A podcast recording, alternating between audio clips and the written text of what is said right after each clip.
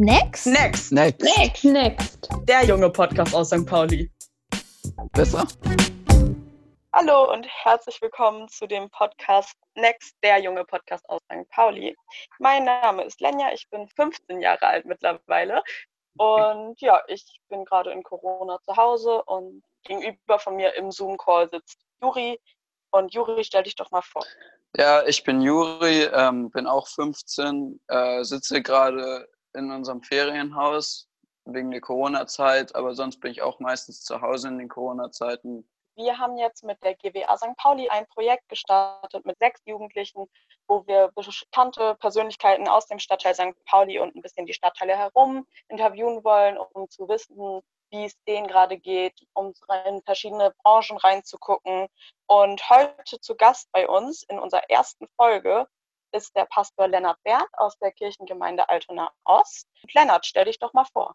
Ja, Lenja, vielen Dank erstmal für die Einladung. Das ist ja eine Ehre, dass ich der erste Gast bin in eurem Podcast. Ich bin 42 Jahre alt und lebe mit meinem Mann in St. Pauli Nord am wunderschönen Brunnenhof. Das ist das Pastoratsgebäude gegenüber von der Friedenskirche. Und äh, da bin ich seit zwei Jahren Pastor und äh, Juri ist Konfirmand bei mir den ich im August konfirmieren werde, weil ja Corona bedingt, das ist schon gleich sind wir mitten im Thema, die Konfirmation, wie viele andere Dinge auch verschoben werden müssen. Du hast es gerade schon erwähnt, das Thema Corona. Und da sind wir auch schon bei unserer ersten Frage. Wie gehst du persönlich mit dem ganzen Coronavirus um, der ja mittlerweile jetzt schon seit fast zwei, drei Monaten da ist? Ja, wie gehst du damit um? Ja, also also ich persönlich muss sagen, ähm, dass ich jetzt nicht von einer Angst oder Panik äh, getroffen war, äh, zu keinem Moment.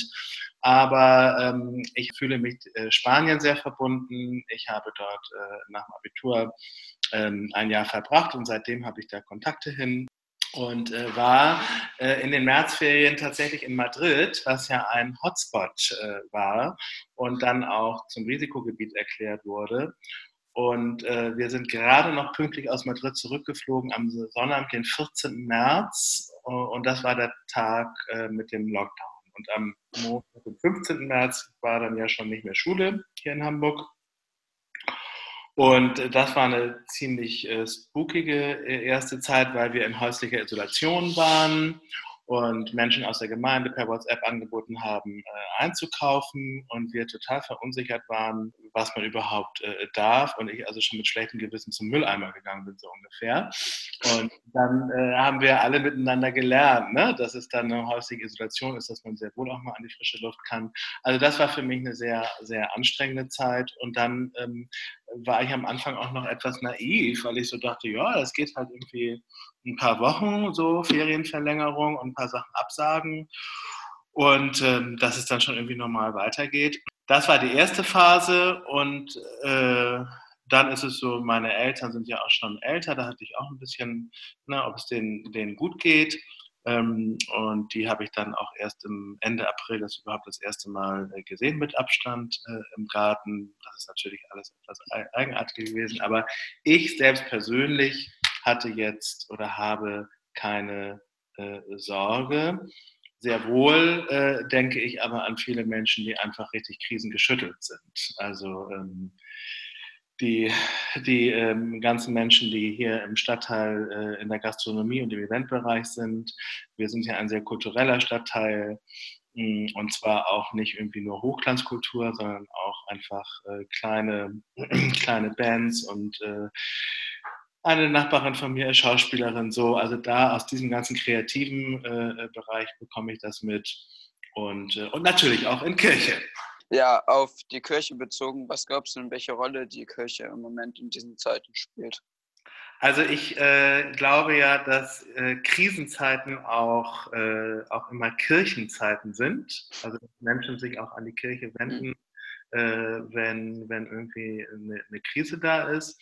Und äh, in dieser Krise war es nun das Verrückteste, was man sich überhaupt vorstellen kann für Kirche, weil wir sind als Kirche, haben wir den Auftrag, für Menschen da zu sein, Menschen zu begleiten und äh, nah an den Menschen zusammen zu sein und, und, und, Gemeinschaft zu stiften, Trost zu spenden, Gottesdienst zu feiern, äh, gemeinschaftliche Erlebnisse zu haben, äh, die ihr ja auch in der Jugendarbeit äh, kennt, Zeltlager und so weiter und so fort. Es gibt ja viele Dinge, die wir in Kirche tun. Die haben alle immer was mit Beziehungen zu tun und mit Kontakt.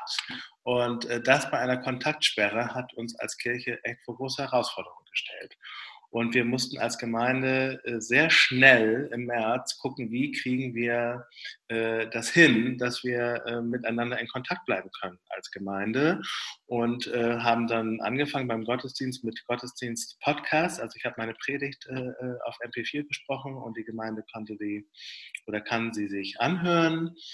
Ähm, wir, meine Kollegin hat ähm, Familiengottesdienste und Kinderkirche ähm, per, per YouTube äh, gemacht. Wir hatten für die äh, Leute, die älter sind, äh, habe ich äh, oder schicke ich, äh, weil wir uns ja auch immer noch nicht treffen können, also die wirklich Hochbetagten, die auch gar nicht mehr ins Internet gehen, also die über 80 sind, die bekommen Briefe mm, und haben sehr schnell auch Einkaufshilfe bekommen aus der Gemeinde.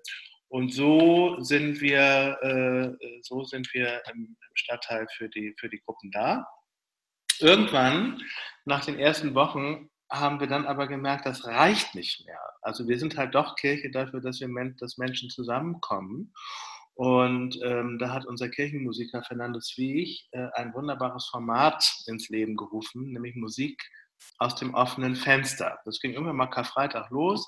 Da hat er ein bisschen Orgel geübt und hat die, Fenster aufgemacht, weil so gutes Wetter war. Mit Corona kam ja auch das gute Wetter. Und äh, ja, und dann haben wir so gesehen, Mensch, die Leute hören da gerne zu und setzen sich da auf die Bänke vor die Friedenskirche. Und dann haben wir daraus ein Format äh, gestrickt. Und äh, Sonntag für Sonntag haben sich die Menschen, die dann kamen, verdoppelt. An einem Sonntag hatten wir äh, über 70 Leute auf dem Brunnenhof und das war noch äh, zur Zeit ohne Lockerung. Und da wurde mir schon auch so ein bisschen mulmig, weil die Polizei ihre Runden gedreht hat und das sehr genau gesehen hat. Aber ich fand es super fair, dass die ähm, das nicht irgendwie eingeschritten sind, sondern ähm, das beobachtet haben, wie die Menschen auf Abstand miteinander in Kontakt blieben, sich gewunken haben. Und ähm, dann hat sich das für Woche für Woche entwickelt. Also irgendwann habe ich dann kontaktfrei und mit Desinfektionsmittel auch Kaffee äh, ausgegeben. Auch das gehört zur Kirche dazu, dass man ja auch gerne Gemeinschaft auch mit Essen oder Trinken teilt. Und äh, dann ähm, eine Begrüßung gesprochen, Vater unser Segen, und ähm, ich habe gemerkt, dass das einen Nerv getroffen hat. Und zwar nicht nur von den Leuten, die überhaupt immer so in die Kirche gehen, sondern auch gerade von Menschen aus der Nachbarschaft, aus der engsten Nachbarschaft am Brunnenhof herum, die dann, äh, dann dazukommen. Also ein, ein, ein äh, äh, Vater mit einem kleinen Kind, der dann da vorbeikommt, aber dann auch nach zehn Minuten auch mal wieder geht. Oder äh, eine erlebe ich dann noch Musiker um die Ecke wohnen, eine Regisseurin und sich vorstellen und äh, bist du hier der Pastor und so. Also es sind auch viele neue Kontakte entstanden. Und so sind wir, äh, was unsere Aufgabe als Kirche ist, ähm, schaffen wir Angebote äh, der, der Zusammenkunft, des Trostes und der Begegnung und haben das auch in Corona-Zeiten mhm. natürlich anders getan. So, also man muss aber auch schon natürlich dazu sagen, ja, wir haben äh, Dinge, äh, es konnte kein Jugendtreff stattfinden, die haben sich virtuell getroffen. Ähm, es war anfangs überhaupt nicht möglich, äh, in, überhaupt in die Räume zu gehen. Dann haben wir gesagt, jetzt können wir auch die Kirchen öffnen. Also wir haben miteinander, man nennt das ja in dieser Krise immer auf Sicht fahren. Das machen ja alle gesellschaftlichen Bereiche. Ihr kennt das von Schule und Sport wohl auch. So haben wir es in Kirche auch gemacht, auf Sicht fahren und jetzt zu gucken, was geht jetzt und was geht jetzt nicht. Was ich ganz schlimm finde, ist, ähm, äh, dass das Zeltlager im Sommer nicht stattfinden kann, weil gerade die Kinder, die jetzt ja so lange eingesperrt waren und so lange auch auf ihre Eltern angewiesen waren, ähm, nicht raus können und nicht Gemeinschaft unter Kindern erfahren können. Und es wird ein Tagesprogramm geben in der Friedenskirche, was natürlich eine Erfahrung, zwei Wochen im Zeltlager im Wendland zu sein, nicht auffangt. So. Und auch unsere Freizeitjury, ne? ja. eine Konterfreizeit, das, das mhm. macht man einfach Erlebnisse und Erfahrungen äh, zu später Stunde im, im Zimmer und auch und die Gemeinschaftserlebnisse, ähm, die, äh, die kann man so nicht machen. Und deswegen will ich jetzt gar nicht sagen, dass das irgendwie alles total ausgeglichen wurde, aber wir haben äh, mit vereinten Kräften und Kreativität ähm, gesucht, was, was ein Ersatz sein kann. Ja. Und das muss ich sagen, so schön das auch ist, ähm, so dieses immer neue Formate finden, merkte ich dann so, als ich mal jetzt drei Tage frei hatte über nach Himmelfahrt, dass es auch ganz schön anstrengend war. Ja, du hast ja eben auch nochmal äh, diesen Aspekt von dem On, also von Online-Confi und so angesprochen. Und ihr habt ja auch Online-Predigt gemacht und sowas. Und deshalb wollten wir auch nochmal fragen, wie, also was du glaubst, wie die Gemeinde diese Online-Kirche aufnimmt in dieser Zeit. Ich nehme beides wahr. Ich bin in dieser Zeit Menschen aus der Gemeinde sehr nahe gekommen. Äh, Menschen, die auf Instagram sind, Menschen, die mir E-Mails geschrieben haben, weil sie einen Gedanken bei der Predigt ähm, äh, lohnenswert fanden, ähm, die angerufen haben, die telefonieren und ähm, es sind wirklich neue äh, Kontakte entstanden oder auf diesem Format am Brunnen, was ich gerade erzählt habe. Und gleichzeitig haben sich auch Leute entfernt, also wo ich so merke, oh, die, die waren sonst immer da und jetzt sind sie auf einmal nicht so drin in diesem im Digitalen. Und insofern müssen wir als, als Kirchengemeinde aufpassen, dass das nicht zu einer, zu, zu einer, einer, Spaltung, ist jetzt ein bisschen viel gesagt, aber doch äh, zu zwei Lagern werden kann, nämlich die, die digitalen und die, die halt mit digitalen äh, Angeboten nichts anfangen können. Ich möchte aber auch nicht wieder ganz dahinter zurück. Also wir haben teilweise 500 äh, Klicks für so eine, für so eine Online-Predigt und so viele Leute kommen ja überhaupt nicht äh, äh in die Kirche. Ja. Du hast ja jetzt gerade auch schon ein bisschen über den Stadtteil geredet, über die Menschen. Ähm, inwiefern glaubst du denn, dass sich etwas nach Corona, wenn Corona vorbei ist, in St. Pauli oder beziehungsweise in diesem Stadtteil, wo wir leben, verändern wird? Naja, also diese Krise wirft ja wie so ein, so ein Brennglas, ver, äh, macht es ja Dinge extremer. Also ähm, es äh, macht die, die Armut sichtbarer. Und das wird auch nach Corona nicht so schnell wieder aufhören. Also wir haben jetzt seit Mitte März, also pünktlich zur Corona-Zeit, das war aber nicht so geplant, eine Lebensmittelausgabe über den Arbeiter-Samariter-Bund, der in und vor der Friedenskirche jeden Donnerstag für bedürftige Lebensmittel ausgibt. Und natürlich mit Abstandgebot ähm, wirkt das ein bisschen mehr, ähm, als es vielleicht sonst ist, aber die Schlange an Menschen, die ähm, also nicht für den täglichen Bedarf Lebensmittel äh, sich leisten können. Ähm, es geht bis runter, bis runter an den Brunnenhof, also bis äh, wirklich diesen ganzen Platz.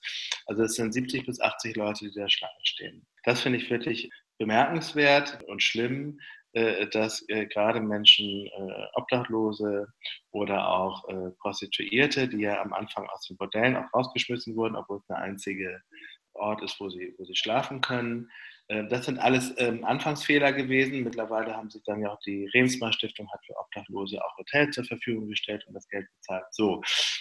Das wird natürlich auch nach Corona sich wieder ein bisschen äh, normalisieren, aber ich glaube schon, dass das Thema Armut uns länger beschäftigen äh, wird und es wird bei allen möglichen Hilfen oder was sich der Hamburger Senat oder auch die Bundesregierung an Rettungspaketen überlegen wird, wird es für die ganze Gastronomie und Event und äh, Party und äh, äh, Kneipenkultur ähm, werden das auf gar keinen Fall alle überleben.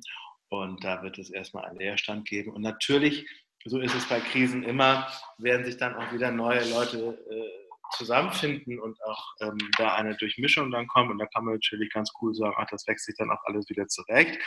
Aber ich sag mal, für die 30-Jährige, die ihren Lebenstraum umgesetzt hat und ein Eckcafé gegründet hat und die Rücklagen nicht groß genug sind, für die kann es halt richtig bitter sein. So. Wie hat sich denn deiner Meinung der Stadt jetzt schon verändert in dieser Zeit im Vergleich zu der Zeit davor? Also erstmal war natürlich ähm, in der Corona-Zeit die Ruhe im Stadtteil ähm, etwas ganz Besonderes. Also, dass man mal so mitgekriegt hat, wer hier eigentlich wirklich wohnt, wenn die ganzen anderen Leute nicht da sind. Wir sind ja ein Stadtteil, eine Gegend, in die ähm, Leute aus ganz Hamburg und Umgebung immer kommen. Und äh, die blieben natürlich jetzt weg. Und das äh, fand ich schon, hat den Stadtteil verändert, dass man das so, äh, so gesehen hat, finde ich nochmal stärker, wie dass irgendwie St. Pauli gar nicht immer voll sein muss. Ähm, ich muss schon auch sagen, ich bin jeden Morgen äh, an die Elbe gegangen. Also es war wirklich schon so ein, so ein meditativer, äh, langer Spaziergang und bin immer durch die große Freiheit gegangen und die dann an, an einem Wochenende äh, früh morgens also so, so tot äh, zu sehen, ähm, das fand ich schon, muss ich sagen, grotesk. Und dann wurden die Kanalarbeiten gemacht so und ähm, dann gab es jetzt eine Aktion mit, äh, mit meinem Kollegen Sikat Wilm aus der St. Pauli-Kirche und dem katholischen Kollegen aus der Großen Freiheit und Olivia Jones und äh, vielen anderen äh, Clubbetreibern, die eine riesige Disco-Kugel auf dem Boden zerscheppert haben und für 20 Minuten alle Lichter angemacht haben und so Traueranzeigen der Clubbesitzer, um einfach deutlich zu machen, ja, natürlich, man kann sagen, das ist Luxus, ähm, aber sie sind einfach die, die am allerersten äh, mussten sie schließen und sie werden als letztes öffnen. Und dann äh, habe ich auch gesehen, stehen da immer drei Kreuzfahrtschiffe unbewegt am Hafen. Und das ist für mich schon auch immer so ein Zeichen, so ja, ihr kleinen, mittleren Städte, was kostet das wohl, euch da stehen zu haben? Und das ist für mich aber auch so ein Zeichen dieser Krise von, ey Leute, das ist auch einfach mal eine Unterbrechung und ein Fingerzeig, ähm, dass so irgendwie unbewusst und unreflektiert nicht alles einfach immer so weitergehen kann. Ja, ja, jeden Morgen haben mich diese Kreuzfahrtschiffe gegrüßt und die, und die tote große Freiheit. Was ist das Erste, was du nach Corona machst, wenn das Ganze vorbei ist, wenn alles in Anführungsstrichen wieder normal ist wie vorher? Was wird das Erste sein, was du machst, was du jetzt am meisten vermisst? Also ich bin ja, äh, ich mag gerne, ich, äh, in der Budapester Straße bin ich im Frühschwimmclub. Und wenn ich eiserne, eine gute und eiserne Phase habe, dann gehe ich viermal die Woche schwimmen. Und äh, das vermisse ich. Und das gleichen auch nicht sportmäßig meine langen Spaziergänge aus. Und ein Läufer bin ich leider überhaupt nicht. Und insofern werde ich äh, freuen, wenn ich meine ersten Bahn ziehen kann ja, das waren jetzt im Grunde auch schon alle Fragen. Ich fand es total interessant, mal deine Sicht oder generell die Sicht von einem Pastor mhm. auf das Ganze zu sehen, ähm, weil das hat man ja sonst nicht so. Und ich sage jetzt schon mal ein riesen Danke, dass du dabei warst, dass du uns geantwortet hast, dass du so schöne Formulierungen gefunden hast. Schönen Tag dir noch auf jeden Fall. Und bleib gesund. Und vielleicht sieht man sich ja mal im Stadtteil. In der Gemeinde und in der Nachbarschaft. Vielen Dank. Ciao.